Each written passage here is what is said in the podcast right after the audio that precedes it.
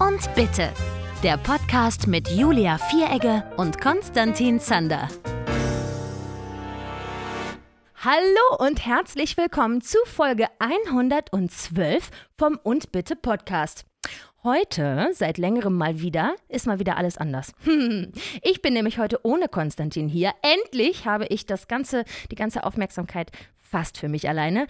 Nur fast, weil ich habe einen ganz tollen Gast. Und zwar Timothy, beziehungsweise Timo, nennst du dich selber, nicht wahr? Du hast dich mit Genau, Timo vorgestellt. Timo ist bei mir. Timo, möchtest du dich selber kurz vorstellen, bevor ich hier stümperhaft dich einführe und die wichtigsten Sachen vergesse? Ja, gern. Dann mach das doch mal. Es ist ein ganz spannendes Gespräch, was uns heute erwartet. Also ich bin Timothy. Ähm, ich werde Timo genannt. Ich bin 24 und wohne in Zinnowitz auf der Insel Usedom und dort studiere ich Schauspiel im zweiten Lehrjahr. Genau. Auf Usedom, das habe ich nicht gewusst. Das ist ja. Ja. aufregend. Das hätte ich dich im Vorgespräch auch mal fragen können. Ach, tatsächlich, das ist ja aufregend. Und die Schule ist dort auf der Insel? Genau. Wirklich? Guck mal, Ja. Usedom, wie fortschrittlich. Eine eigene Schauspielschule. Das ist aber schön. So, Timo, wir beide haben uns zu diesem sehr spannenden Gespräch, also für mich zumindest sehr spannenden Gespräch zusammengefunden, weil in einer vorherigen Folge hatten wir mal den Wunsch geäußert, dass wir sehr gerne mit einer Transperson ein Interview führen würden oder mit jemandem, der non-binär ist. Und dann hast du dich gemeldet und hast gesagt, ich würde gerne mit euch reden. Ihr macht sowieso ganz viel falsch bei äh, der Gendersprache. Da kann ich euch gleich auf eure Fehler hinweisen. Und so ist es zu diesem Gespräch gekommen. Nein, ganz so hast du es natürlich nicht gesagt. Aber du bist ein Transmann. Und darüber wollen wir heute sprechen. Ein Transmann in Schauspielausbildung. Ja. Aufregend. Möchtest du damit anfangen, was wir sprachlich alles für gewöhnlich falsch machen? Hast du dir ein paar Schand Schandtaten gemerkt? Ist wahrscheinlich alles Konstantin. Ja, unbedingt. Ähm, Klar. Nein, also tatsächlich möchte ich äh, direkt zum Anfang sagen, ich bin ein Transmann. Ich identifiziere mich aber sowohl als männlich als auch als nicht-binär, Aha, sehr gut. benutze aber trotzdem die äh, männlichen Pronomen. Mhm.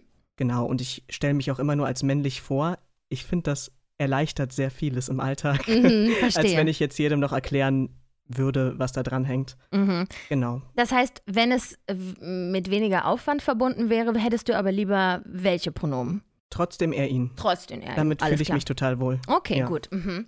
Hast du, das, das frage ich mich sehr oft, hast du eine gute Lösung für ein deutsches They-Them-Äquivalent? Ich glaube nämlich, in einem deutschen Satz ist They-Them so ein bisschen eine Stolperfalle oder was Mhm. meinst du?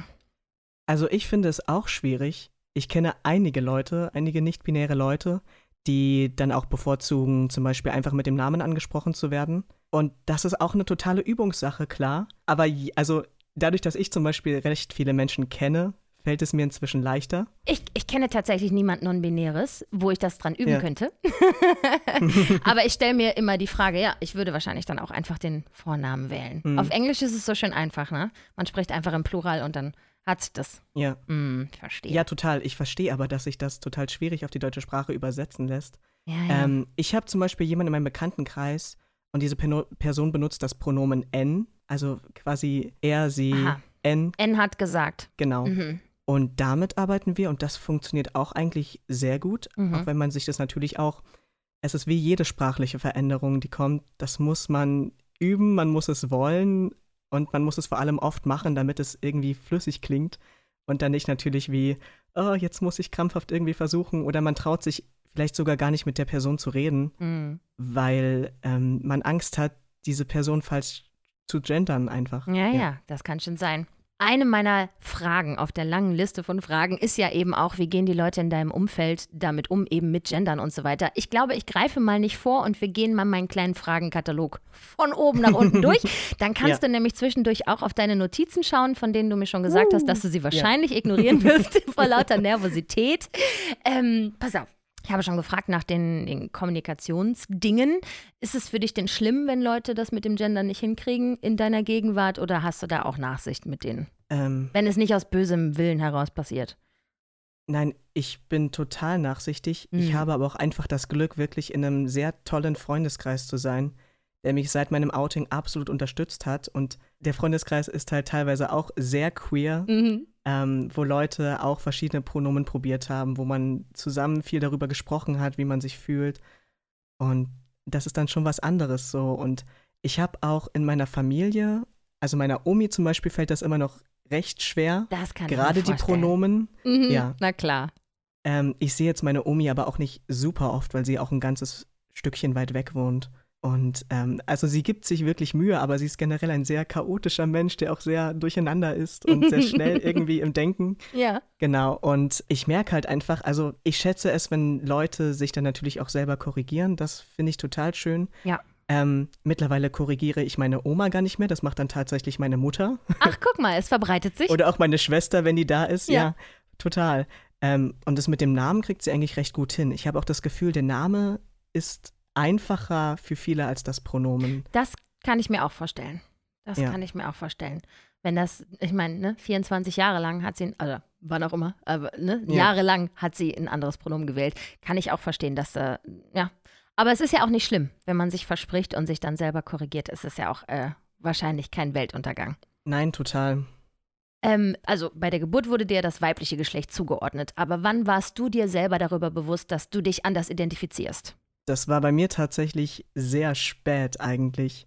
Also ich habe in der Pubertät gemerkt, dass etwas mit mir und meinem Körper im Verhältnis nicht so gut funktioniert. Ich konnte es aber nie benennen, weil ich auch einfach überhaupt keine Idee hatte, was es alles gibt. Also das Wort Transgender habe ich vielleicht mal gehört, aber für mich war das nie eine Option, dass das irgendwie auf mich zutreffen könnte. Und ich habe mich dann erst 2018, 19 so Freunden anvertraut und darüber gesprochen, wie ich mich eigentlich fühle und also was so überhaupt in mir vorgeht, das erstmal nach draußen zu bringen und zu sagen, ähm, okay, das ist jetzt nicht nur ein Thema, was, womit ich fertig werde, sondern da brauche ich jetzt einfach mal Hilfe und Mhm. Unterstützung. Ich meine, der innerliche Prozess muss ja wahnsinnig kompliziert sein. Also erstmal das überhaupt zu hinterfragen, gehört mein Geschlecht wirklich zu mir?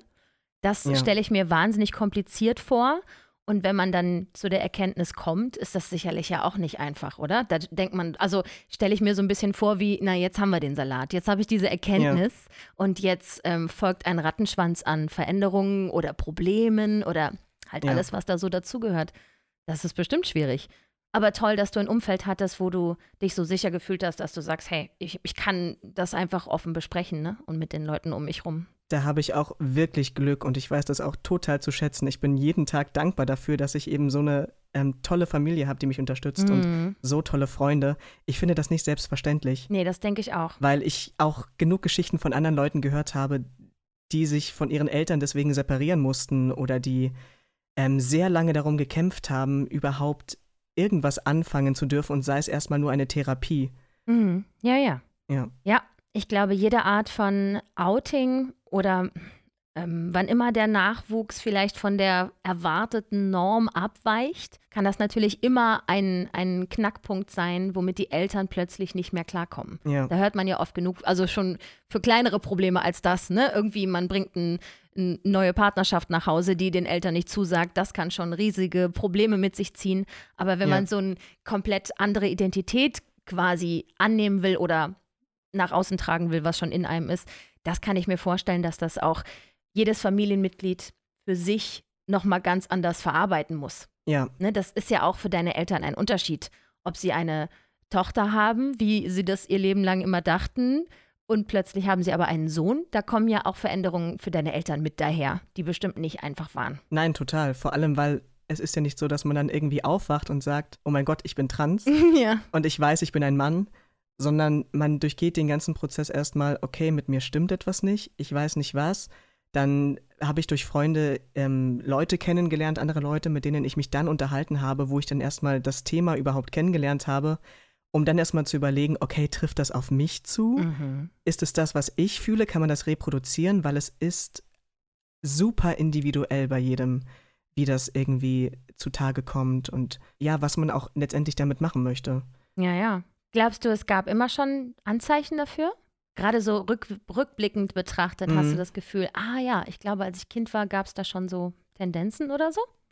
Ähm, also ich habe kleinere Sachen letztendlich bemerkt, so.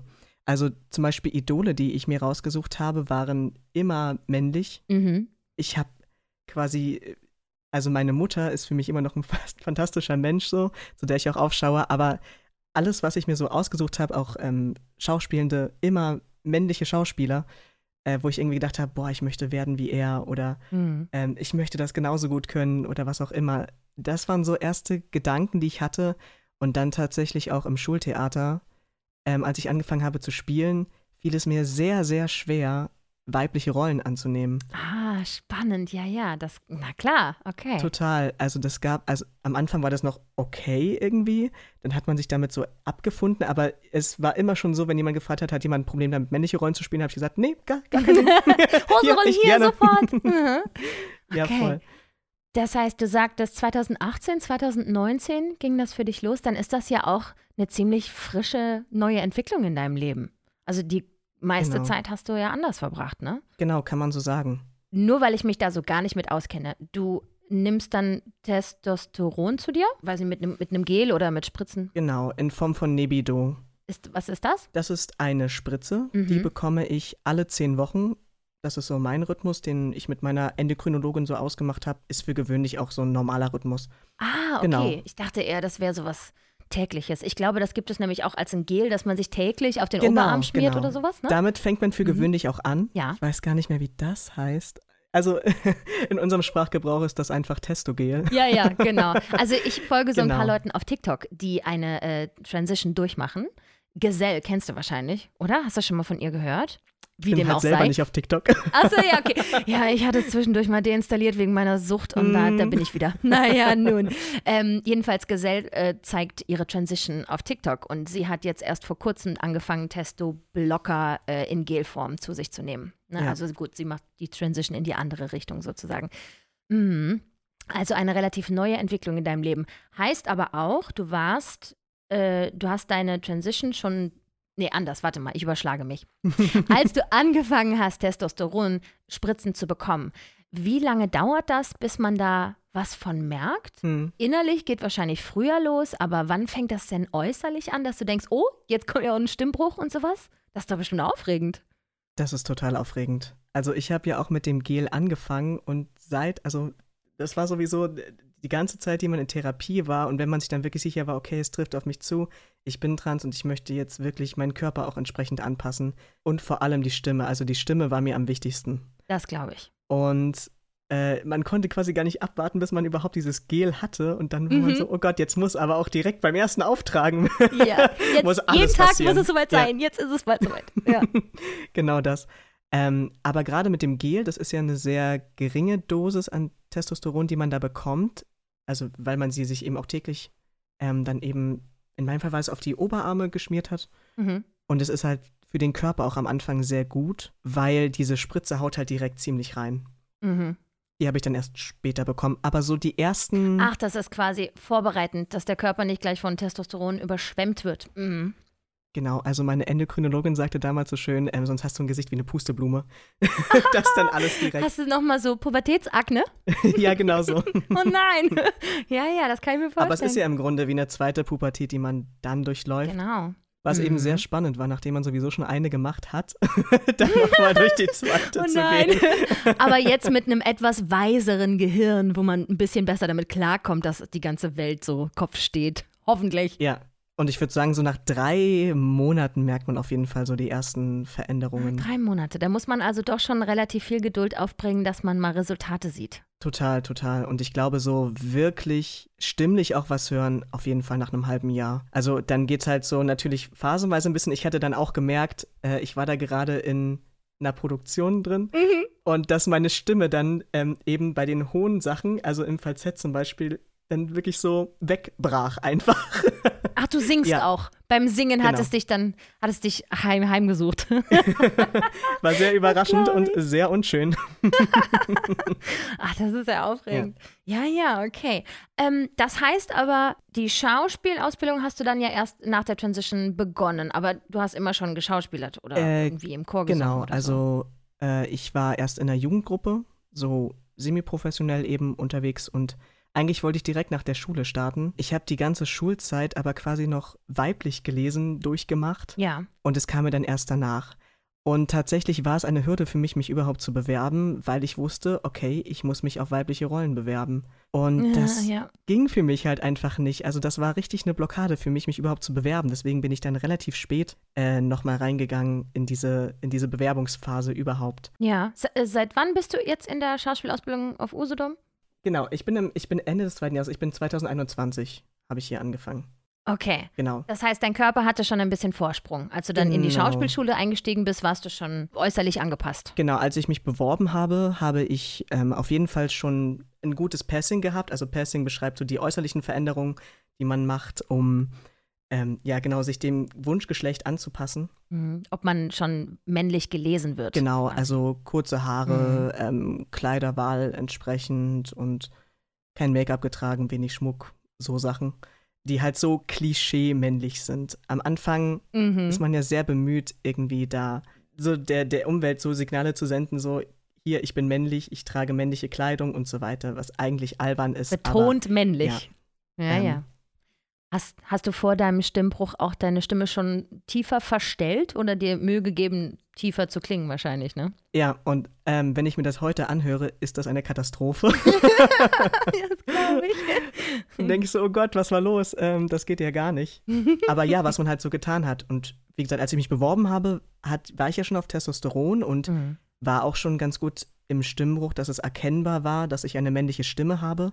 Was ich aber noch nicht hatte, waren geschlechtsangleichende OPs.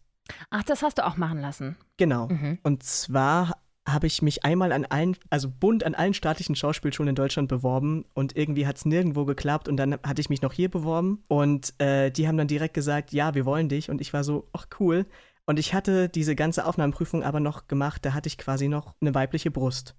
Und ich habe die zwar eben unter einem Binder, also etwas, was so die Brust wegdrückt, ähm, versteckt und es ist ja auch niemandem weiter aufgefallen, aber mein OP-Termin war tatsächlich erst danach. Okay. Das hatte ich dann im September, nee, im Au Juli. Aha. Ja, am 7.7.21 hatte ich die OP dann gehabt und da hatte ich direkt die Mastektomie, das heißt ähm, Entnahme der Brust quasi, also Brustgewebe, alles was dazugehört und dass der Oberkörper eben glatt wird, ähm, genau, und so angepasst wird, wie man das von einem männlichen biologischen Oberkörper kennt. Mhm. Und dann hatte ich direkt das in der Kombi-OP mit der Hysterektomie, der Adnektomie, genau, was dann eben Entnahme der weiblichen Geschlechtsorgane quasi bedeutet. Wahnsinn.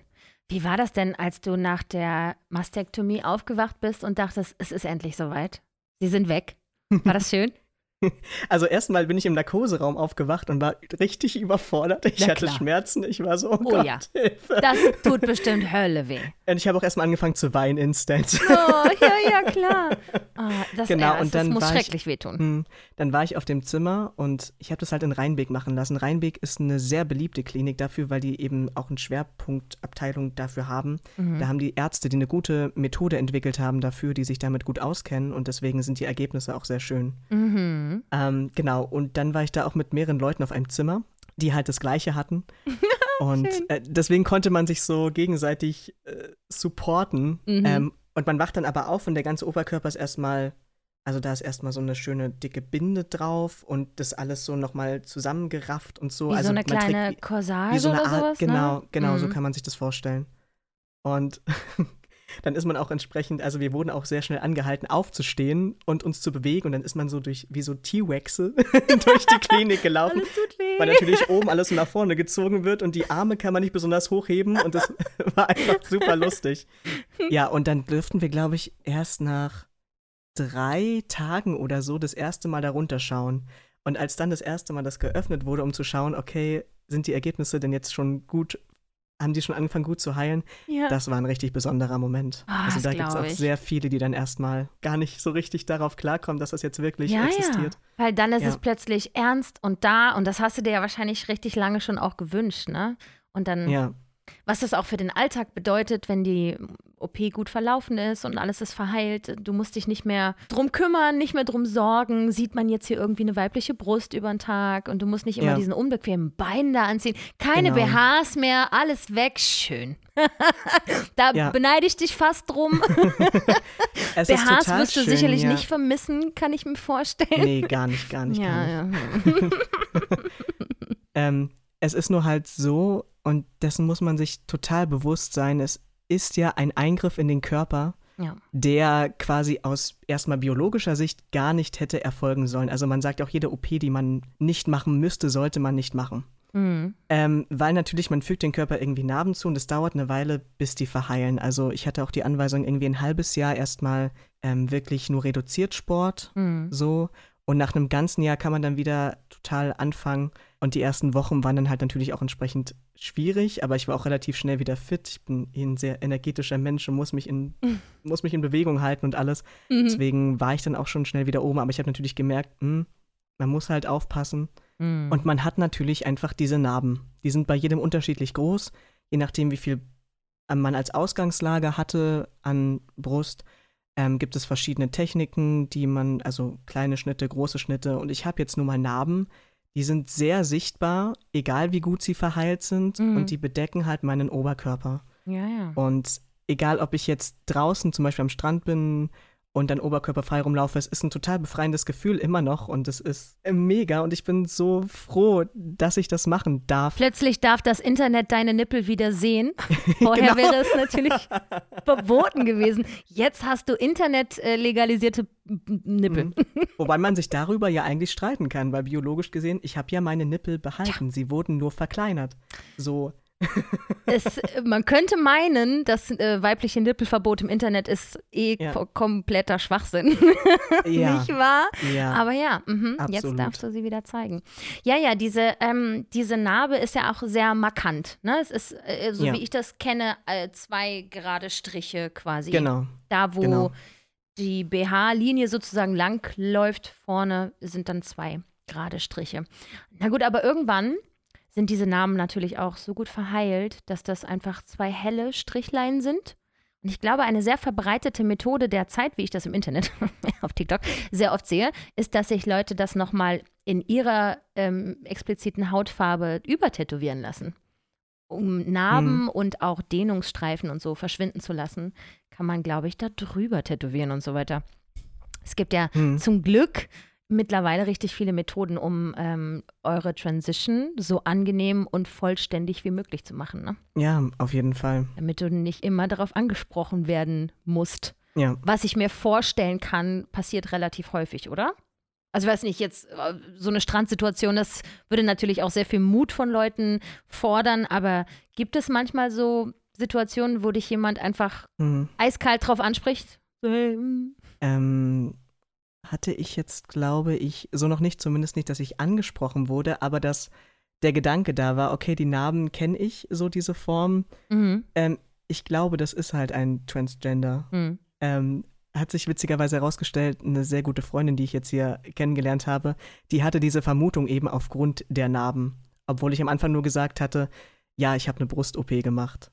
Genau, da musste halt was entnommen werden, so. Ja. Gibt es bei Männern ja auch, also wenn die zu viel Brust haben oder biologisch bedingten Brustwachstum, dass da auch eben was weggenommen werden muss. Das stimmt, ja. Ähm, und da wurde auch gar nicht weiter nachgefragt. Ich habe trotzdem das Gefühl, die Leute gucken natürlich, aber es ist ja alles interessant. Körper sind interessant, Körper sind super das verschieden. stimmt. Und wenn ich dann am Strand bin und diese Narben habe, dann sehe ich schon, okay, da werde ich halt schon angeschaut. Aber ja, im Endeffekt Da, da können Ja. die gucken, wie die wollen. total. Ja, ja.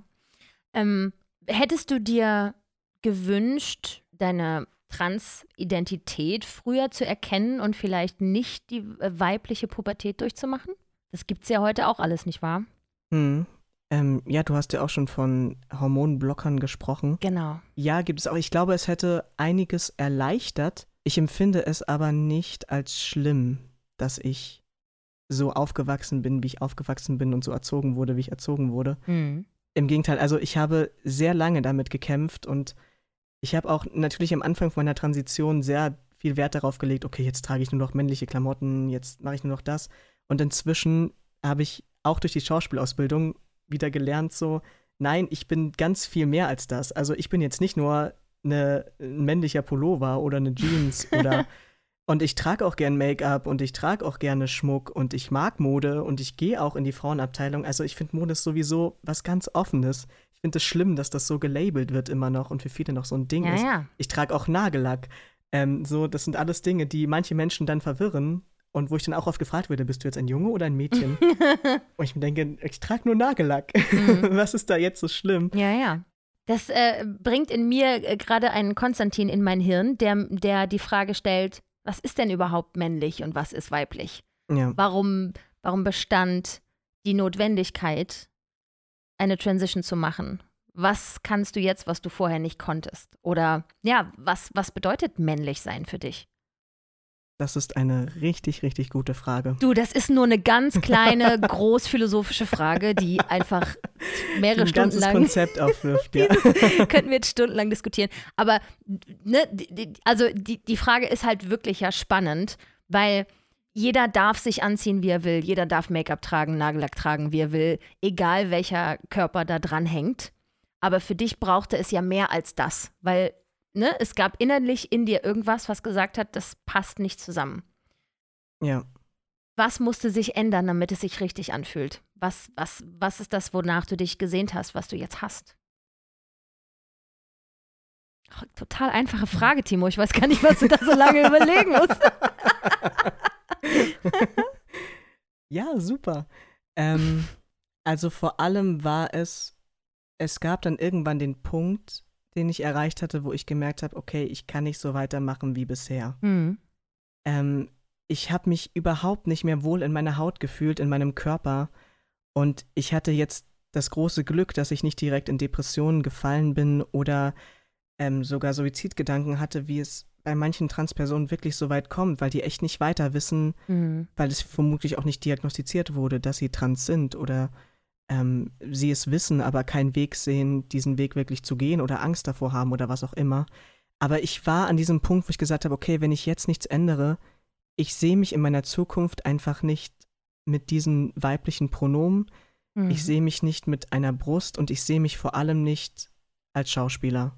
Hm. Und das hat mir eine ganze Welt eigentlich zerbrochen, weil das schon immer mein Traum war, Schauspieler zu werden. Und zwar explizit Schauspieler und die Rollen zu spielen, wo ich sage, auf die habe ich Lust. Und klar, es gibt auch Hosenrollen, also ge- genug Frauen, die in Männerrollen schlüpfen, was auch total toll ist. Aber das war für mich nicht das Gleiche. Also ich hatte diesen, diesen Punkt vor Augen, dass ich gesagt habe, wenn ich jetzt nichts ändere, werde ich mein Leben vermutlich unglücklich werden. Oder vielleicht sogar krank. Ja. Es ist halt, es ist halt eine total schwierige, spezielle Frage, ne? Weil als ein, eine Cis-Frau, die mit dem Körper geboren ist, in dem sie sich zu Hause fühlt, ist es natürlich ganz schwer, sich das Gegenteil überhaupt vorzustellen. Wie das jetzt Ja. wäre, wenn ich das Gefühl habe, dieser Körper ist nicht, was ich bin. Weil irgendwo sind ja, also was männlich und was weiblich ist, das haben wir ja als Gesellschaft über viele Jahrhunderte einfach entschieden. Ja, So, dass Frauen Kleider tragen und Männer eben nicht. ja. Und Frauen sind weich und schön und mit Make-up und Männer sind rau und, Hm. und, und stark und Ja. sowas. Ähm, glaubst du, wenn es diese gesellschaftliche Einkategorisierung wirklich nicht gäbe, hättest du dann auch das Gefühl gehabt, dein Körper ist so nicht richtig? Und auch das ist eine sehr gute Frage. Ich, ich wusste schon beim Aufschreiben dieser Fragen, das ist, Ja. kann man so gar nicht. Ist was Diffuses, nicht wahr? Doch, das, das kann man total fragen, weil ähm, ich auch der Meinung bin, vielleicht hätte es etwas geändert. Hm. Also, ähm, ich hatte jetzt nicht das Gefühl, dass ich als Frau irgendwie oder als ich eben noch weiblich gelesen war, so ähm, irgendwie sehr viele Nachteile erfahren habe oder das Gefühl hatte, okay, ich werde jetzt hier irgendwie in eine Rolle geschoben. Also schon etwas, aber mh, also hm. ich verstehe, dass es schwer war, äh, dass das Hm. eine schwere Frage ist, ja. Ja, und auch heute, also ich werde männlich gelesen inzwischen. Ich werde größtenteils mit dem richtigen Pronomen angesprochen, auch von fremden Leuten. Am Telefon passiert es mir sehr oft, dass meine Stimme zum Beispiel nach oben rutscht. Dann kommt dann sehr oft Frau und ich, ähm, Entschuldigung, Entschuldigung, ich bin Herr, Herr. so, ähm, ich habe voll den Faden verloren. Die Frage ist halt immer noch, ähm, was ist männlich oder was, was hast du dir gewünscht, was du in deinem Leben anderes erfahren willst oder ja, Ja, warum, warum ist männlich sein und männlich gelesen werden? Ich finde die Frage, ich kann die Frage schon kaum formulieren. Wie sollst du sie dann beantworten? Ähm, ja, also ich, ich frage mich halt ganz oft, sind es, ist es die gesellschaftliche Einkategorisierung, was weiblich und männlich ist, was Transpersonen überhaupt in die Bredouille bringt, zu denken, mein Körper repräsentiert nicht das, was ich will. Hm. Wenn wir also alles, es gibt nur noch eine Kleidungsabteilung, nämlich für alle, und jeder zieht das an, was er will, und jeder trägt das Make-up und den Nagellack, den er will, gibt es dann immer noch Transmenschen? Hm. Oder, oder ist es ein gesellschaftliches Problem, dass wir so klare Grenzen ziehen zwischen was ist ein Mann und was ist eine Frau? Und diese Grenze zu überschreiten ist kompliziert oder irgendwie schwierig oder mit, Hm. weiß ich nicht, ne? Warum, warum gibt es Transidentität? Eine ganz kleine Frage auch wieder. ne? wo, wo kommt das her? Aber immerhin, wir haben uns Ja. angetastet. Wir tasten uns ran. Ja, es, es gibt natürlich darauf Hm. wahrscheinlich keine zufriedenstellende Antwort. Nein, und ich, ja, ich denke auch jeder würde was anderes dazu sagen. Wahrscheinlich. Also wenn ich mir vorstellen würde, ähm, ich würde mich so fühlen wie jetzt, die ich so glücklich bin, Brüste zu haben und Kleidchen zu tragen und mir die Haare Ja. zu flechten, Make-up und Nagellack. Das sind alles, ich bin, äh, ich, ich mag die Dinge, die ganz typisch weiblich sind, auch wirklich sehr gerne. Zu, Ja. mir, zu mir passt die weibliche Identität für das, was die Gesellschaft weiblich nennt und Ja. als weiblich einkategorisiert. Ich will all das. Ja, Wenn ich jetzt aber in einem biologisch männlichen Körper geboren wäre, so, so auch so gelesen wäre, weiß ich nicht, ob ich mir, ob ich das, ob ich mir sagen würde, ja, scheiß drauf, ich ziehe trotzdem das Kleid an. Wahrscheinlich nicht. Hm. Ich glaube, dass ich die gesellschaftliche Hürde nicht überschreiten würde. ja, es gehört auch echt viel Mut dazu. Also ich habe auch einen sehr diversen Kleidungsstil und manchmal, wenn ich das Haus verlasse, habe ich das Gefühl, oh Gott, ich muss aufpassen, dass ich jetzt nicht an den falschen Leuten vorbeigehe, Hm. die mich dann eventuell vermöbeln oder Ja, ja, ja. äh, Schlimmeres tun. Oder also ich habe jetzt halt noch nicht diese Erfahrung gemacht, aber ich habe auch immer Sorge so, okay, wenn ich das jetzt zu weit ausreize, könnte ich damit Leuten auf die Füße treten und das möchte ich nicht. Ja, auch Hm. das Problem von vielen Transleuten, dass man sich nicht so richtig traut, das auszuleben oder zu sagen, weil man Angst hat, man macht alles komplizierter. Mhm. Ja, ja. Weil natürlich auch die ganzen Cis-Leute drumherum das nicht Ja. verstehen können, was in euch vorgeht. Ja. Es ist Mhm. halt ganz schwer nachzuvollziehen, dieses Problem zu haben. Es ist ja erstmal irgendwo ein Problem, nicht Ja. wahr? Und dieses Problem zu haben und das auszuklamüsern, was bedeutet das für mich im Konkreten? Was will ich? Wie möchte ich aussehen und wie möchte ich mich fühlen? Und wie viel Schmerzen bin ich bereit, in mein Leben zu lassen, um einen anderen Körper zu erreichen? Das Ja. sind ja alles Dinge, das macht man ja nicht einfach so. Ne? Das nimmt man Mhm. ja nicht auf die leichte Schulter. Ich habe gesellschaftlich immer das, ähm, das Gefühl, dass Leute sowas sagen wie, es ist ja total trendy, gerade trans zu sein. Das ist ja Mhm. total in, als wäre Ja. das, heute ziehe ich eine andere Jacke an mäßig. Ja, als könnte man sich das aussuchen. Ja, Und also das ist es leider gar nicht. Das ist das, was Ja. viele Leute noch nicht verstehen, dass man sich das eben nicht aussucht, sondern dass das Mhm. wirklich ein, ein Problem ist und, und eine Hürde und auch Riesenüberwindung kostet, das überhaupt zu sagen. Mh. Ähm, man muss auch durch die Therapie gehen. Auf jeden Fall ist, glaube ich, verpflichtend, doch ist verpflichtend, um überhaupt in Deutschland an Testosteron zu kommen, um überhaupt eine Behandlung zu beginnen.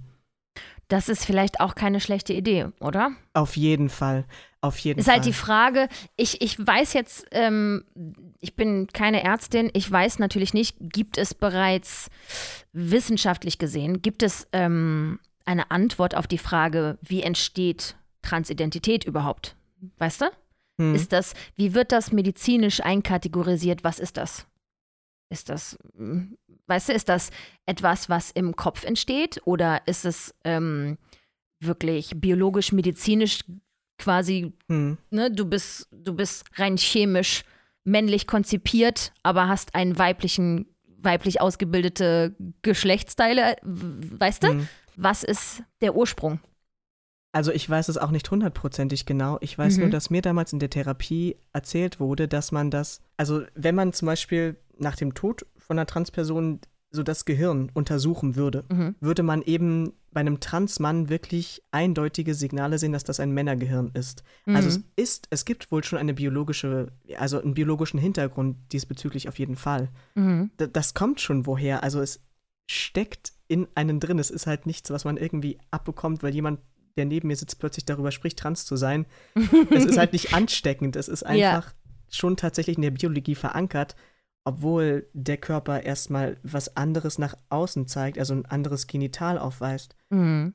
Also auch nicht was rein psychologisches, dass man jetzt sagt, weiß was ich, du hattest eine fürchterliche Kindheit und deine Mama war böse hm. und jetzt möchtest du lieber ein Mann sein. Ich glaube, ich habe immer schon gedacht, das ist wahrscheinlich, die Antwort wäre zu einfach, hm. dass es eine, eine psychologische äh, Grundlage dafür gibt quasi. Hm. Also ich vermute, das steckt da mit drin, aber. Nichts gegen deine Mutter, also nein, ich wollte nein. jetzt hier nicht nein, nein, nein. so ein Fass auch noch aufmachen. Auf gar keinen Fall. ähm, ich habe auf YouTube ein Interview gesehen also vor allen Dingen in Vorbereitung auf unser Gespräch, eine Ärztin, die gesagt hat, so wie alles im Leben ein Spektrum ist und nichts ist einfach nur an, aus, ja, nein, so ist auch das Geschlecht ein Spektrum, also rein medizinisch, hm. hirnchemisch, die Zusammensetzung eines menschlichen Körpers kann sich auf dem Spektrum weiblich bis männlich überall befinden. So wie Genitalien auch alle anders aussehen und alle auf diesem Spektrum sich bewegen können. Es gibt Frauen, die haben eine sehr große Klitoris, die fast aussieht wie ein kleiner Penis. Oder ja. es gibt ganz kleine Penisse oder ganz große. Alles auf diesem, äh, alles, was man sich vorstellen kann, existiert.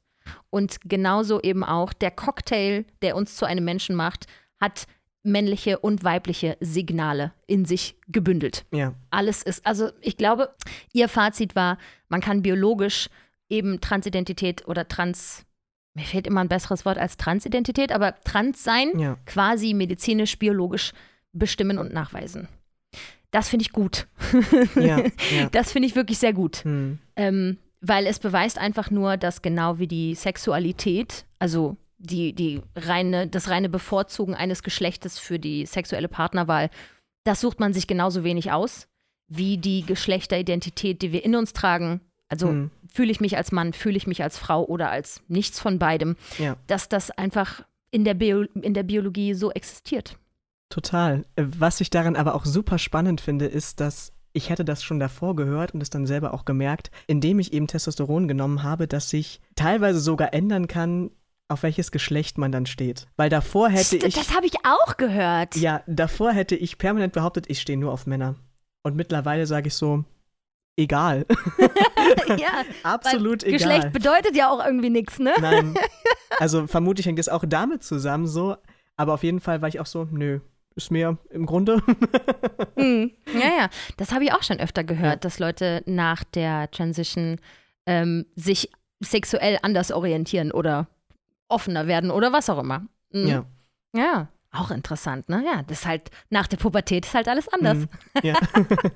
Während du dich äußerlich verändert hast, hast du da, also das Stichwort, auf das ich hinaus will, ist Male Privilege, also männliches Privileg. Die Behauptung, dass ein Mann ja. zu sein in unserer Gesellschaft manchmal irgendwie leichter ist, dass man einem Mann vielleicht anders begegnet. Mit zum Beispiel einem Vorschuss an, ich gehe davon aus, dieser Mensch ist kompetent, weil er ist ein Mann. Sowas zum Beispiel wäre ein männliches Privileg oder dass Leute vielleicht äh, weniger mm, ja. herablassen mit einem reden oder höflicher sind, irgendwie sowas. Äh, ungefähr sowas mhm. unterstellt man, ähm, dass es ein männliches Privileg gibt. Ja. Jetzt hast du ja beide Perspektiven kennengelernt. Glaubst du, es gibt sowas wie ein Male Privilege?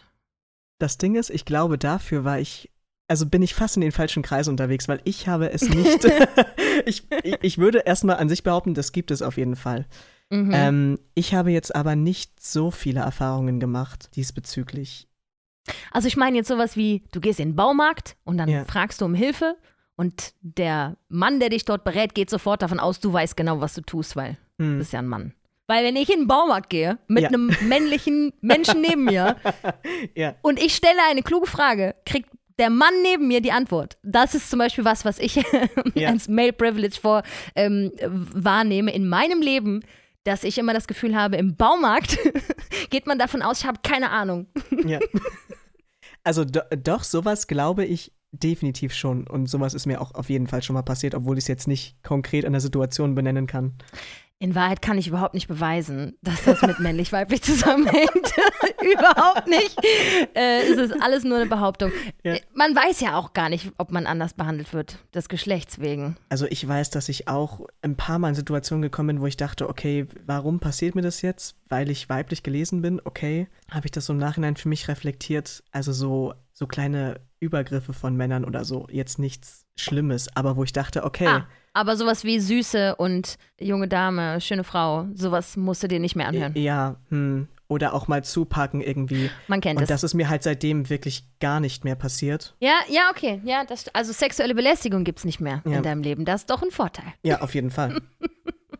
Das heißt, in deinem Umfeld, vor allen Dingen in der Theaterwelt, ist es auch dann einfach nicht das große Thema, oder? Du bist da ein Mann wie jeder andere, du kriegst männliche Rollen und dann gut ist. Genau, im, also meistens oute ich mich auch gar nicht. Ich habe immer Angst, dass die Leute mich dann anders ansehen oder anders behandeln. Mhm. Und deswegen wissen viele meiner Dozierenden gar nicht, dass ich trans bin. Ich habe das irgendwann mal meinem Sprecherzieher gesagt und der war dafür auch recht dankbar, weil es eben natürlich, also biologisch zum Beispiel habe ich einfach einen kleineren Kehlkopf. Adamsapfel, äh, ja.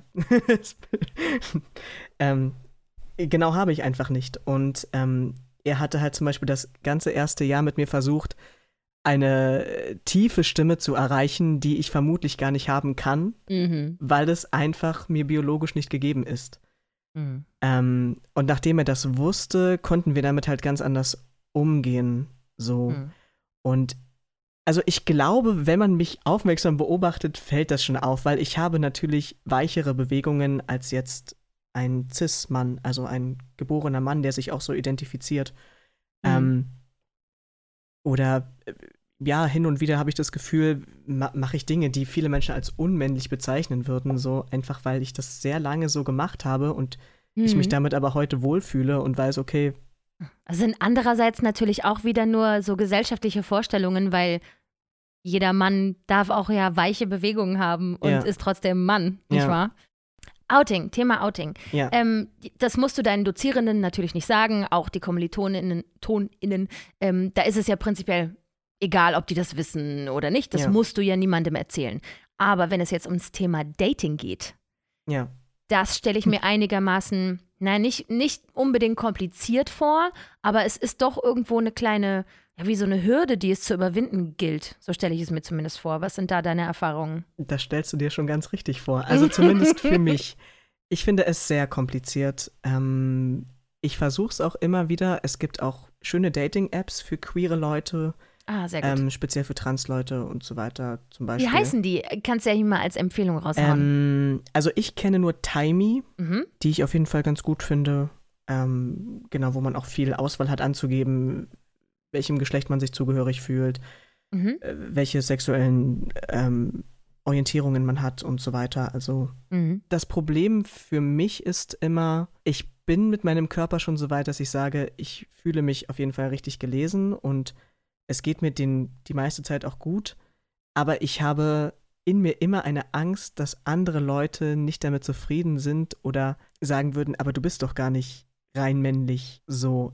Und deswegen ist es mir sehr wichtig, dass gerade beim Dating zu kommunizieren direkt, wer ich bin, was für eine Vergangenheit ich habe, damit ich eben darum herumkomme, eventuell das Gefühl zu haben, ich enttäusche jemanden möglicherweise, Mhm. was eigentlich albern ist. Also ich reflektiere das auch immer und sage, ja, aber die meisten Menschen, also gerade auf so einer Dating-Website wissen ja die Leute, jeder, also wer du bist und was für eine Vergangenheit du haben Mhm. kannst und so weiter. Aber ja, ich finde es sehr schwierig und ich finde auch Körperlichkeiten nach wie vor sehr schwierig. Das ist halt was, wo man sich dann rantasten muss und Im wahrsten Sinne des Wortes muss man sich daran tasten. ja. Ja, das kann ich mir vorstellen. Ähm, ich habe äh, gelernt, dass es sowas gibt wie Outing-Ermüdung, Outing-Müdigkeit. Irgendwie so heißt es. Hm. Dieses, äh, dass es halt anstrengend ist, immer wieder das Gefühl zu haben, ich muss das jetzt mal kurz erwähnen, dass ich trans bin. Ja. Wenn du eben jetzt jemanden im echten Leben kennenlernst und nicht über eine Dating-App, dann hast du ja sicherlich beim Gespräch die ganze Zeit das Gefühl, ja, jetzt hier irgendwo muss ich das jetzt mal kurz einstreuen, dass das, mh, Ja, damit die eventuelle Enttäuschung, die daraufhin folgt, möglichst früh passiert und nicht Hm. spät. ja. Gibt es da manchmal Punkte, wo du denkst, ach, ich hätte das früher erwähnen sollen? Oder reagieren die Leute wirklich blöd, wenn du, wenn du dich outest? Oder ist es meistens eine unbegründete Angst? Ich habe das Gefühl, in sehr vielen Fällen ist es unbegründet. Und ja, man verpasst dann gerne mal hin und wieder den Zeitpunkt, wo man sich denkt, ah, jetzt hätte ich es eigentlich sagen können. und dann gibt es natürlich auch den Fall, den man beim Outing immer vermeiden möchte, weshalb auch, glaube ich, diese Müdigkeit da aufkommen kann, ist, dass die Menschen anfangen, Fragen zu stellen, wo man sich denkt, okay, ich bin jetzt leider nicht ein Lexikon dafür. Ah, ja. Ähm, weil es gibt einfach Fragen, die man immer wieder hört, wo man sich denkt, okay, wenn du die jetzt einem Cis-Menschen nicht stellen würdest, würde ich die auch keiner Transperson stellen. Mhm. Zum Beispiel, ja, lässt du dich denn auch operieren? So. Ja, das, kann, das ist bestimmt die eine der ersten Fragen. Ähm, Total. Mit total. Sicherheit. Was ist in deiner Hose? Das wollen ganz viele Leute unbedingt wissen. Genau das. Das, was man niemals eine, einen Cis-Person fragen würde. Ja, Auf genau. gar keinen Fall. Was hast du in Mhm. deiner Hose? Mhm. Und wir müssen aber dastehen und sagen, ähm, also entweder wir sind dann ehrlich oder wir sagen halt, Entschuldigung, aber das geht dich nichts an. ja, ganz genau. Und ich bin sehr höflich, deswegen versuche ich das immer ganz diplomatisch zu lösen. auch wenn das nicht immer einfach ist. Oder ja, ja. dann wird auch oft gefragt, ja, auf was stehst du denn dann? Hm, Das ist auch eine Sache, so, das ist erstmal privat einfach. Gerade Genau. wenn ich Menschen nicht gut kenne und die mir dann solche Fragen stellen, ist das so, okay, schwierig. Ja, na klar. Ja, ich glaube, der Grund dafür ist natürlich, dass so viele Transpersonen trifft man ja jetzt im Alltag nicht. Ja, Und ich glaube, wenn dann irgendeine Stefanie plötzlich einer Transperson gegenübersteht, dann hat sie das Gefühl, jetzt muss ich alles fragen, was ich immer schon mal fragen Mhm. wollte. ja, Ich glaube, es ist bestimmt nie böse gemeint. Also Auf in den meisten keinen Fall. Fällen ist es Ja. wahrscheinlich nicht böse gemeint, aber die Menschen vergessen alles an Höflichkeit und es ist ja auch schön, wenn man merkt, mein Gegenüber hat Interesse daran. Mhm. Und zwar ehrliches Interesse und jetzt nicht irgendwie ist womöglich transphob und will mich da einfach ein bisschen ärgern. Ja. Sondern da ist halt das Interesse da. Aber selbst dann äh, kommt es ja auch auf die Tagesform an oder die Erfahrungen, die man gemacht hat, ob man dazu jetzt Antworten geben möchte. Im Prinzip Mhm. finde ich es aber total schön, wenn ich merke, okay, Leute wollen wirklich etwas darüber wissen, weil, weil sie vorher nie jemandem begegnet sind, der das so hat. Und das Mhm. ist auch total okay. Man sollte halt nur als Cis-Mensch auch damit rechnen, eben, dass nicht jede Transperson dafür offen ist. Na klar, na klar. Genau wie nach der Sexualität zu fragen, ist halt auch nicht angemessen. Einfach so. Nee. Irgendwelche dahergelaufenen Menschen macht man ja auch eigentlich nicht, ne? Hm. Ja. Und man hat oft genug damit zu tun, dass man irgendwie sich zwangsouten muss. Ähm, zum Beispiel beim Arzt. Also wenn ich zum Arzt gehe und angeben muss, ähm, nehmen Sie irgendwelche Medikamente, muss ich angeben, ja, ich nehme Nebido. Und damit ist eigentlich schon klar, wer ich bin. Oder wie gesagt, jedes Mal, wenn ich zu einem neuen Arzt gehe, muss ich ihm von neuem erzählen, was das eigentlich bedeutet, damit der Arzt wirklich meinen kompletten Gesundheitszustand so erfassen Mm, kann. Ja, ja. Und das ist jedes Mal ein Outing, was, was vielen Menschen vielleicht gar nicht so bewusst ist, aber es ist einfach sehr anstrengend, gewisse Dinge zu tun. Mm. Es ist auch schlimm, so, wenn man noch nicht so weit mit seinem Passing ist oder mit seiner Transition allgemein und auf eine öffentliche Toilette will. Das kann für viele eine so belastende Situation sein, weil man dann auf dem Männerklo irgendwie komisch angemacht wird, so, was machst denn du hier? Oder gehst du bitte raus oder was auch Mhm. immer. Ähm, ist mir zum Glück auch nicht passiert, aber ich kenne genug Leuten, denen das passiert ist oder immer noch passiert. Das ist einfach nur sehr, sehr unangenehm. Ja, das glaube ich. Ja, ja. Und je nachdem, wo man in der Transition ist, will man jetzt auch nicht auf die Frauentoilette gehen, nicht wahr? Nee, ja. ja. ja. Da wird man dann vermutlich auch runtergescheucht so. Und es gibt noch nicht viele Unisex-Toiletten oder Flinter-Toiletten, ähm, Stimmt. wo man dann raufgehen könnte. So. Wofür steht nochmal Flinter, Frauen, Lesben, Interpersonen? Was ist das N? Ähm, N, N. Non-binär, Genau, nicht binär. trans und, A ist asexuell? Agender. Ja, genau. Age Agender. Agender asexuell. Ich kenne die ganzen Abkürzungen, aber meistens nicht alles, wofür es steht. Hm, Aber ich, ich glaube, du könntest auch recht haben mit asexuell, aber auf jeden Fall, genau. Alle, die quasi unterdrückt sind. Ja. Deswegen zählen ja auch Frauen damit rein, ob die jetzt, also, obwohl jetzt eine Frau an sich erstmal im Grunde genommen nichts Que- Queeres ist, mhm. aber ähm, ist sie damit halt rein, weil sie jetzt quasi zu den unterdrückten Geschlechtern gehört. ja. Das heißt, im besten Falle hat man natürlich seine typischen Ärzte und Ärztinnen, zu denen man immer geht und man muss nicht jedes Mal wieder Ja, die, die Fakten auf den Tisch legen, ähm, weil nicht jeder Arzt oder jede Ärztin ist ja auch offen dafür, nicht Mhm. wahr? Ja, Da muss man ja auch irgendwie sich sicher fühlen, dass die Person nicht transphob ist. ja. davor habe ich auch immer Sorge. Bisher, toi toi toi, auch nur gute Erfahrungen gemacht. Mhm. Aber ja, Sag mal, wie wäre das denn eigentlich, wenn du jetzt plötzlich im Schauspiel eine Rockrolle angeboten bekommst? Also du sollst Hm. jetzt eine weibliche Person spielen. Würde dir das, das was ausmachen? Oder würdest du sagen, Freunde, ich bin so vorbereitet. so, my time to shine. Rollenstudium abgeschlossen. Ähm, tatsächlich durfte ich in einem der letzten Szenenstudien auch mal eine queere Rolle spielen, worauf ich endlich mhm. mal so ein bisschen spekuliert habe, dass ich das mal darf. Mhm. Es war halt eine Hellseherin, die irgendwie so eine seltsame Vergangenheit hat, die auch irgendwie männlich ist, aber auch irgendwie nicht. Also es war ganz bizarr und es war auch so eine ganz kurze Rolle. Aber ich habe mich super darüber gefreut. Und in meinen ersten Monaten der Transition und so weiter hätte ich auch definitiv gesagt, nein, Frauenrollen kommen für mich gar nicht in Frage. Inzwischen fände ich es halt mega verlockend, einfach mir diese Rolle zu nehmen und damit zu experimentieren. Ja. Und die nicht mal wirklich als Kleidrolle vielleicht zu machen. Also ich mag auch Kleider. Ich ziehe manchmal sogar eins an, so, Mhm. weil ich das ganz cool finde. Yeah. ja, Wir dürfen alle schön. alles. Ja, unbedingt. ja. Genau, ich wüsste halt nicht, ob ich sie dann wirklich weiblich anlegen würde, so, weil man hört natürlich schon mit der Stimme, würde man jetzt nicht direkt Frau sagen, muss natürlich immer gucken, so, wie reagiert das Publikum da drauf Mhm. und oder, oder was für eine Wirkung möchte man vielleicht auch erzielen, so, und je nachdem kann man das ja dann so gucken, wie man das machen würde. Deswegen würde ich jetzt erstmal gar nicht sagen, nee, auf keinen Fall, sondern eigentlich super gerne. Mhm. Naja, jetzt ist ja auch bei dir alles sortiert sozusagen. Ne? Jetzt bist du ja. Ja. auch irgendwo angekommen, nehme ich mal an. Sind auch Ja. deine, wenn ich das mal so fragen darf, deine ganzen Unterlagen und so auch schon angepasst? Ja. Das heißt, es ist alles erledigt sozusagen. Du kannst jetzt einfach in Ruhe dein Leben leben. Ja, im Grunde total. Oh Gott sei Deswegen, Dank. Das ist ja super. Ich, ich, kann, ich kann überall hingehen und werde männlich gelesen. Ich habe einen männlichen Personalausweis, meine Geburtsurkunde ist männlich. Es Mhm. ist alles fantastisch. Ich muss mich nicht mehr outen und das ist ein absoluter Luxus, ja. weil nichts ist schlimmer.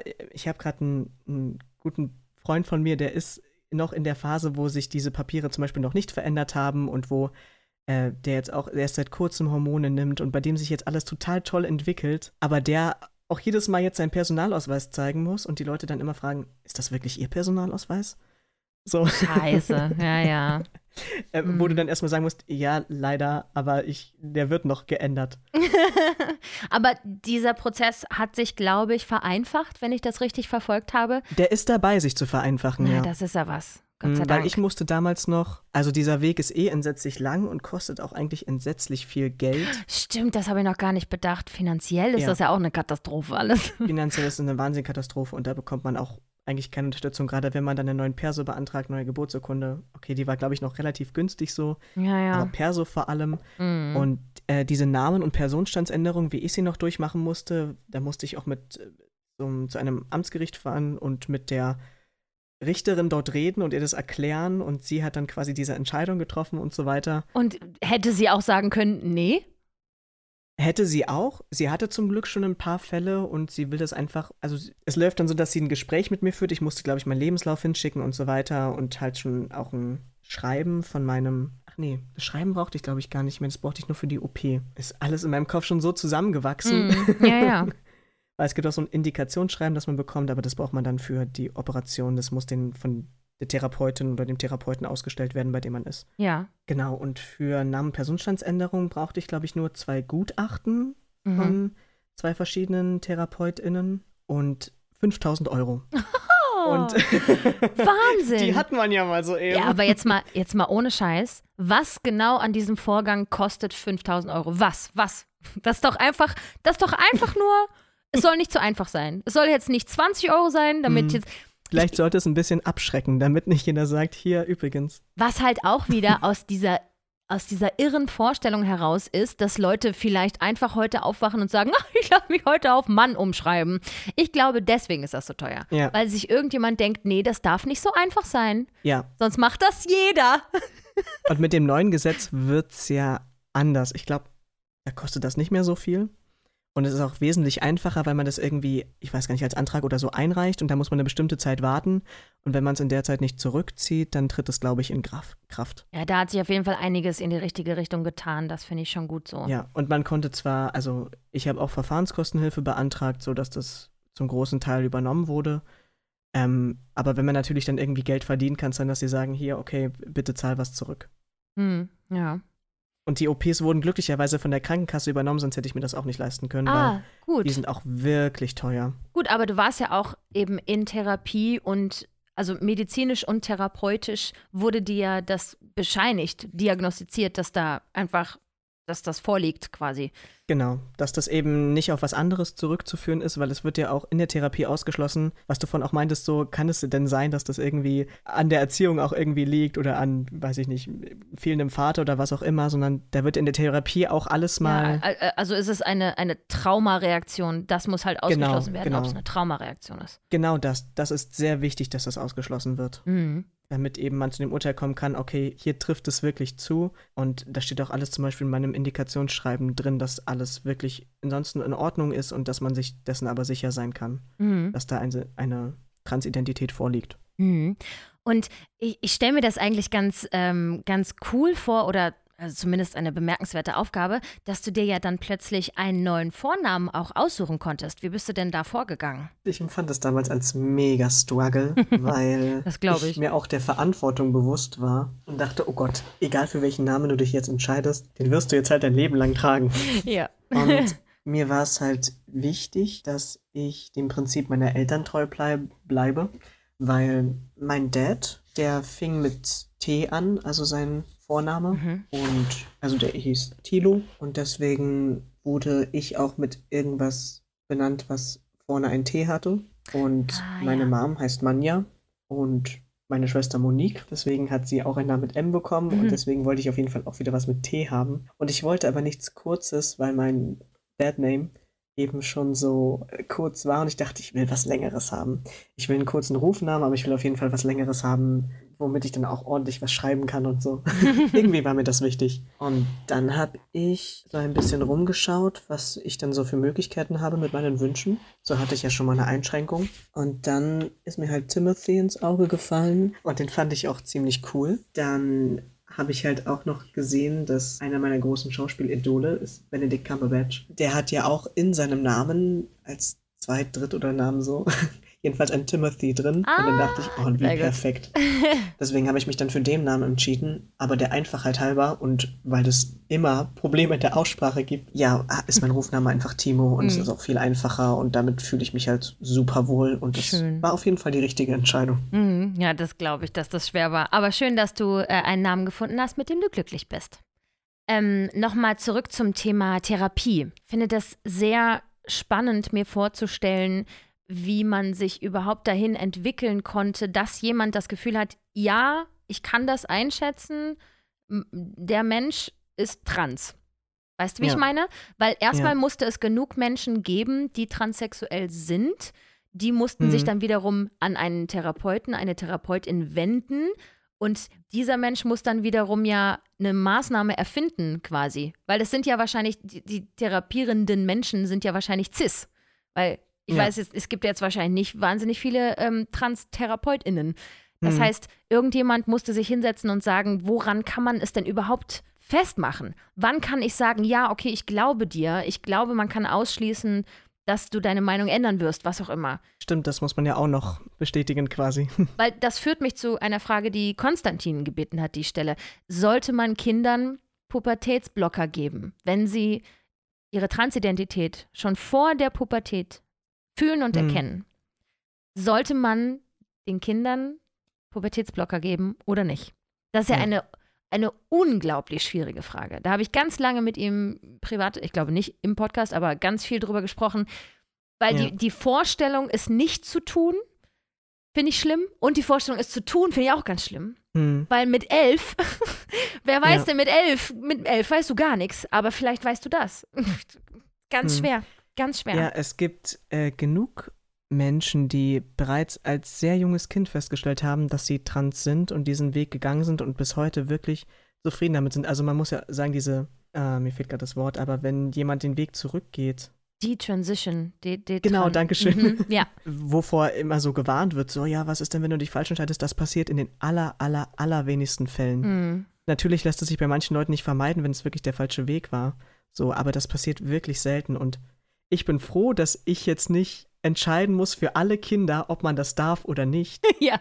Ähm, Ja. Weil es ist halt absolut immer eine Einzelfallentscheidung. Hm. Auch ich in Therapie musste quasi irgendwie bestätigen, dass ich, ich weiß gar nicht, bevor man, glaube ich, Hormone nehmen darf, muss bestätigt sein, dass du bereits seit drei Jahren in deinem Wunschgeschlecht lebst Mhm. und auch eben so behandelt wirst, damit du das Ganze eben wirklich über einen sehr langen Zeitraum für dich austesten konntest. Okay. So, ja, bei mir ja. waren das jetzt eben nicht ganz drei Jahre, das kam nicht hin, aber wir konnten das eben so, ja, so irgendwie anders lösen. Mhm. Ähm, aber im Regelfall ist das eben diese magische Zahl, so drei Jahre. Und ich glaube, man kann halt auch gerade mit Kindern nichts falsch machen, indem man, klar, sie leben in, in einer sehr bunten, fantasiereichen Welt so und müssen noch viel lernen über sich. Und wie gesagt, bei mir ging es ja auch erst in der Pubertät los, wo ich explizit gemerkt habe, okay, mein Körper macht irgendwie nicht das, was ich erwartet habe. Mhm. Und das fühlt sich auch nicht gut an, was da passiert. Ich glaube, das kann man mit Kindern gemeinsam nur herausfinden, indem man wirklich mit denen über einen langen Zeitraum arbeitet und mit ihnen redet und genau ergründet, was eben dahinter steckt. Und Mhm. im Endeffekt, letztendlich müssen es einfach die Eltern entscheiden. Möchte man nicht in der, in der Situation stecken, ne? Ja, nee, gar nicht. Gar Ja. nicht, auf keinen Fall. Es gibt ja auch genug ähm, Kinder, die mit zwei Geschlechtsteilen zum Beispiel auf die Welt kommen und wo Oh, sich ja. die Eltern dann auch entscheiden müssen, welches nehmen wir denn jetzt? Und in so vielen Fällen ist es einfach das Falsche, für das sie sich entschieden haben, weil dann Mhm. später das Kind sagt, nee, ich bin, also das bin ich nicht, Mhm. sondern ich bin genau das andere. Da frage ich mich immer, das, das hat man, also da, das Wort, das ich dafür gelernt habe, ist Twitter. Das scheint mir jetzt so, Hm. sofort irgendwie feindselig. Ich weiß nicht, ob das. Mir auch irgendwie. Weiß ich nicht. Klingt irgendwie Ja. feinselig, vielleicht ist es das gar nicht. Ähm, aber Mhm. Personen, die mit beiden Geschlechtsteilen geboren werden. Hallo, hier meldet sich kurz Julia vom Bearbeiten. Das korrekte Wort dafür ist tatsächlich Intersexualität. Da haben wir es doch. Wieder was gelernt. Intersexuell heißt es. Da frage ich mich, besteht eine medizinische Notwendigkeit, eine Entscheidung zu treffen? Oder könnte man den Menschen nicht einfach so lange wachsen, heranwachsen lassen, bis der Hm. Mensch das selber entscheidet. Und andererseits, das nimmt ja auch alles Platz ein. Lässt man jetzt diese Gebärmutter sich entwickeln oder nicht? Hm. Ich, glaub, weiß gar nicht, ja wie genau diese. die inneren Organe an, ja. ja. genau. Ich weiß gar Und- nicht, wie diese Angleichung dann im Endeffekt aussieht. Ob man dann die, Hm. wenn man jetzt sagt, nein, das ist jetzt ein Junge, nimmt man dann die heran, die, die, da ist ja schon sowas wie eine Gebärmutter, wird ja da schon angelegt sein in diesem Säugling, nehme ich an. Oh, Ja. die Vorstellung, so eine große OP an so einem kleinen Menschen. Also, da würde ich auch denken, dass es eher eine, ein, wenn es jetzt nicht medizinisch notwendig ist, ist es nur ein gesellschaftlicher Zwang, zu sagen, nee, Mhm. wir müssen jetzt hier sofort am Geburtstag entscheiden, dieses Kind Ja. ist ein Mädchen oder ist ein Junge. Weil, Ja, wo kommen wir denn da sonst hin, wenn wir jetzt nicht Total wissen, spannend, ob wir ja. blau oder pink das Zimmer streichen? Hm.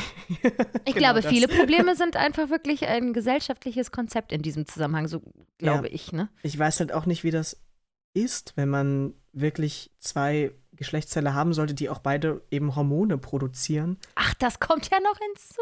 Weil als ich mit Testosteron angefangen habe, hatte ich ja trotzdem zum Beispiel noch funktionierende weibliche Geschlechtsorgane, die auch eben weibliche Hormone produziert haben, Mm. weiterhin. Und es war dann quasi so ein, dass ich einfach schon mal einen guten Testowert bekommen habe, aber eben immer noch so, noch ein anderes Hormon im Körper habe, hatte, was das quasi so ein bisschen aufgehalten hat. Und deswegen gibt es nach der OP, wenn eben alles weg ist, was irgendwie weibliche Hormone dem Körper so geben kann, dann gibt es meistens noch mal so einen Sprung, den man wirklich macht, so Mhm. Ähm, mit Bartwuchs, mit manchmal auch Stimme, mit allem Möglichen, was der Körper dann so an Veränderungen hervorbringt. Mhm. Das gibt es dann auf jeden Fall auch. Aber ich weiß halt nicht, ob der Körper, ob das wirklich funktioniert, dass man auf Dauer irgendwie zwei Hormone bekommt. Ah ja, das wenn es ist. denn so. Hm, Wahrscheinlich gibt es dann doch eine medizinische Notwendigkeit, ne? Hm. Also ich habe dazu natürlich Ja, keine keine, Ahnung. Ja, aber auch das, eine, eine dramatisch ähm, weitreichende Entscheidung, die man vollkommen uninformiert dann treffen muss in dem Moment, ne? Wow. Ja.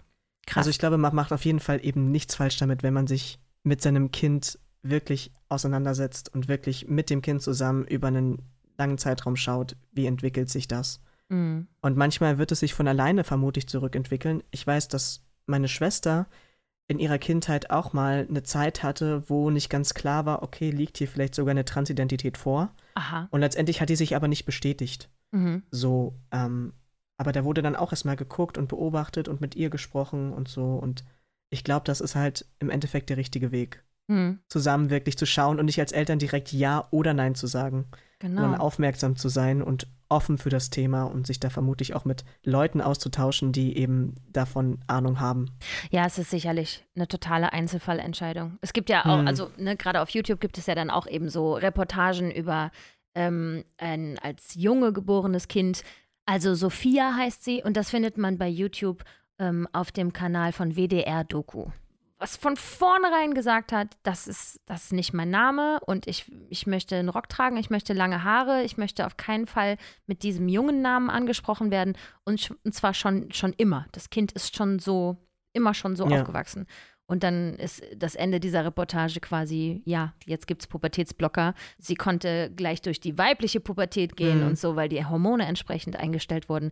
Also ich äh, Mhm. stelle mir das so schön vor, wenn Ja. vor der Pubertät das festgestellt wird und man dementsprechend handelt und dann das weitere Leben einfacher wird. Total, gerade bei Transfrauen, die es, finde ich, nochmal ganz viel schwieriger haben, weil Ja. ähm, bei uns Transmännern ist das so, wenn wir durch sind, erkennt eigentlich niemand von außen mehr, was Phase ist. ja. Zumindest nicht, keine Ahnung, wenn wir jetzt Kleidung anhaben, uns auf der Straße ganz normal bewegen, dann würde jeder, die meisten Transmänner wirklich als männlich identifizieren, die halt irgendwie. Ja, noch ein paar Muckis antrainiert, das hilft dann Ja, nochmal genau. optisch und so, ne? Mhm. Aber bei Transfrauen ist es ja oft so, also die haben nun mal diese männliche Pubertät durchgemacht und die haben Ja. deswegen einen Stimmbruch, einen markanten, die haben einen markanten Adamsapfel eben, der sichtbar ist. Die haben manchmal auch gewisse Körperpro Härtere genau, Züge im Gesicht oft, ne? Ja. Körperproportionen so und Mhm. ähm, auch eben einen Bartwuchs so, den man nicht einfach, also ich habe gehört, da gibt es Lasertechnik, wo man ein bisschen arbeiten kann. Ja, aber, aber das dauert ewig, bis das wirklich nicht mehr wächst. Ich Ja, glaube, man und- braucht 15 ja. Laser-Sessions Mhm. oder so, dass so ein Bart aufhört zu wachsen. Hm, Ja, ja, das stimmt. also die haben sie nochmal viel schwieriger. Wie war das denn für dich, als plötzlich da Haare im, im Gesicht gewachsen sind? Das ist Das hat bei mir auch- ewig gedauert. also eigentlich so richtigen, von richtigem Bartwuchs würde ich erst seit diesem Jahr sprechen. Mhm. Also ist jetzt wirklich schon eine Weile her. Bestimmt aufregend. Wachst du morgens auf und denkst so, ich hab Stoppeln. es geht los. Immer noch ganz faszinierend. Inzwischen habe ich auch gemerkt, auch das kann nerven, Ja, mhm, weil das man glaube ich. Also gerade ähm, bin ich halt bei uns in der Sommerproduktion von, von der Bühne und ähm, da habe ich ein Make-up, was halt verlangt, dass ich mir immer das Gesicht komplett rasiere. Äh, Und wenn ich mhm. dreimal die Woche spiele, muss ich dann halt auch wirklich dreimal die Woche mindestens mein Gesicht rasieren, damit es immer schön frisch ist. Ja, ja, na klar. Drag Queens haben ja dieses Problem auch, ne? Dass sie Ja. permanent schön gegen den Strich ganz Mm. glatt rasiert, damit das Make-up hält. Ja, ja.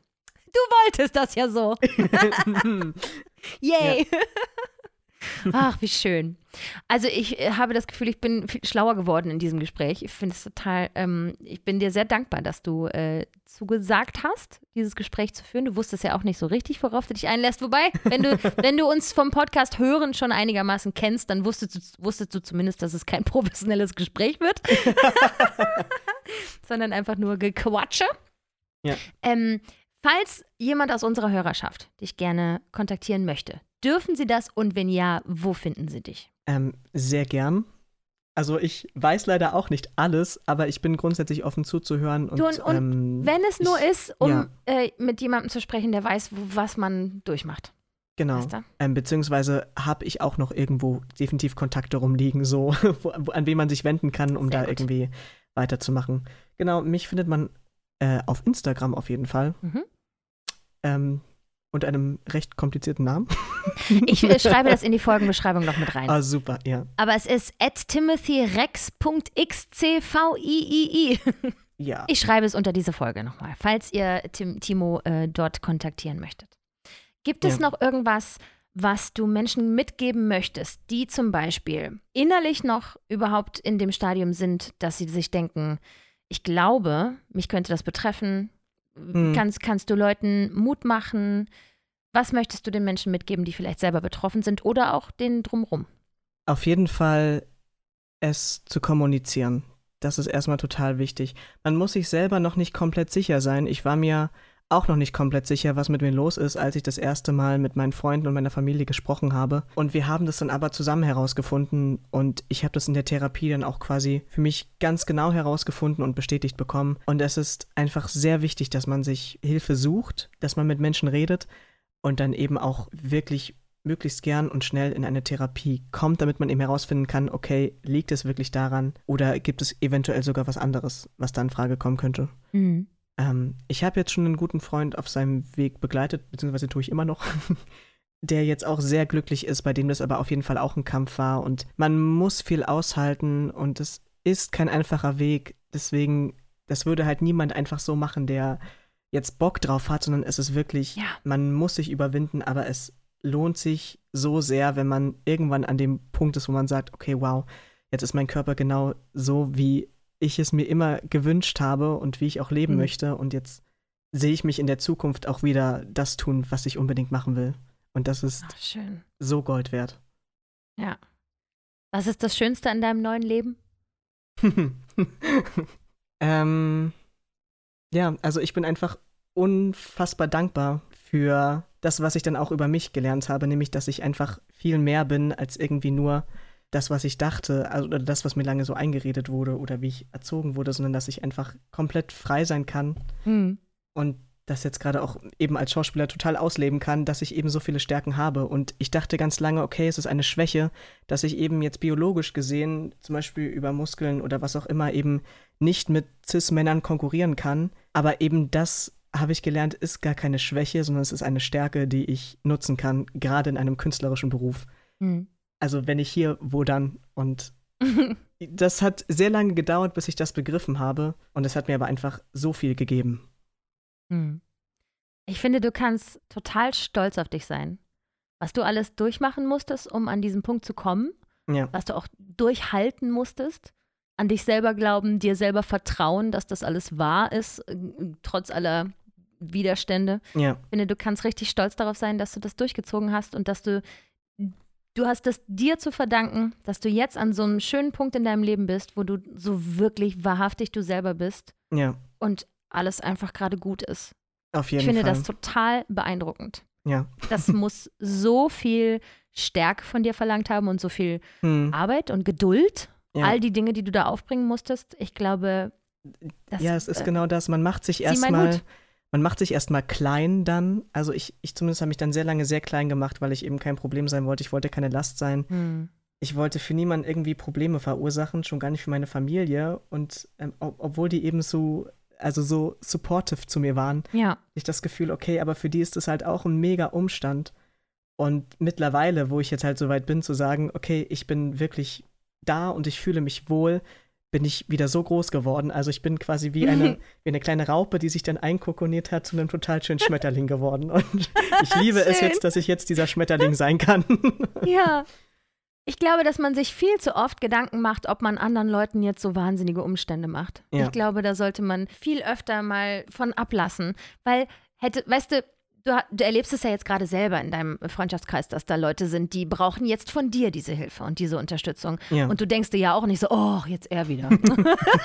oh, ich glaube, Hm. dass die Leute in unserem Leben auch gerne für uns da sind und auch gerne Freundschaften gerne in Anspruch genommen werden Ja. und, und man gerne Menschen tröstet, die ein Problem haben, die wir lieb haben. Auf jeden Fall. Ich glaube, man kann sich vielleicht weniger Sorgen machen und es einfach wagen. Ja. Ich fühle mich total bereichert, dieses Gespräch mit dir geführt zu haben. Wirklich. Ich Ja. finde es ganz, ganz toll. Vielen, vielen Dank, dass du das mit, mit, mit, mit uns, sage ich, mit uns, mit mir, mit Julia und Sabine und Frau Vieregge. wir, wir vier. Äh, danke, dass du, dass du hier in unserer äh, Folge dabei sein äh, wolltest. Ja. Und Konstantin hätte auch gerne mitgemacht, hatte ich dir ja schon erzählt. Wir haben nur irgendwann entschieden, Interviews machen, macht immer nur einer von uns beiden, weil der Gast sonst oft nicht zu Wort kommt, Ja. weil wir zu chaotisch sind. Und der frisch gebackene Papa ist auch gerade einfach dolle beschäftigt. Also es Ja, hat sich dann, die ich. Frage hat sich dann irgendwann nicht mehr gestellt. Aber er schickt dir ganz, ganz liebe Grüße. Ach, danke schön, da freue ich mich. Und natürlich auch allen Zuhörenden. Schön, dass ihr bei der Folge dabei wart. Ich hoffe, ihr habt bis hierhin durchgehalten. Ich fand, das war ein sehr interessantes Gespräch. Und im besten Falle hört man auch nicht, dass ich die ganze Zeit technische Probleme hatte und hier alles kraxelt. Das schauen wir dann mal in der Bearbeitung, wie das Ja. so ist. Supi. Hast du noch irgendwelche letzten Worte? Willst du noch was loswerden? Oder sagen wir einfach Tschüss? Das Einzige, was mir noch eingefallen ist, Ja, du bitte, hattest ja am. Anfang äh, gefragt, ähm, ob ihr denn irgendwelche Fehler macht oder Mhm. ähm, ob es da etwas gibt. Und ich hatte mir, ich hatte dann noch mal reingehört, so, weil ich irgendwie was Ja. im Kopf hatte und dann habe ich gedacht, aber es bestätigt sich eigentlich gar nicht.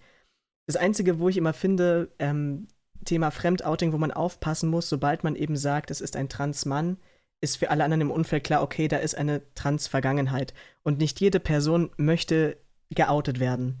Deswegen, Mhm. wenn man ein, eine Transperson in der Familie hat und die neuen Leuten vorstellt, dann finde ich es wichtig, dass man sagt, es ist ein Mann oder ein Junge oder wie auch immer und nicht dieses Ja. Wort trans dazu, weil das bedingt automatisch, dass man geoutet wird. Das ist wahr. Und da muss man immer aufpassen, nicht jeder möchte geoutet werden. Mm, Das, Das ist das, stimmt. was mir jetzt noch auf dem Herzen lag.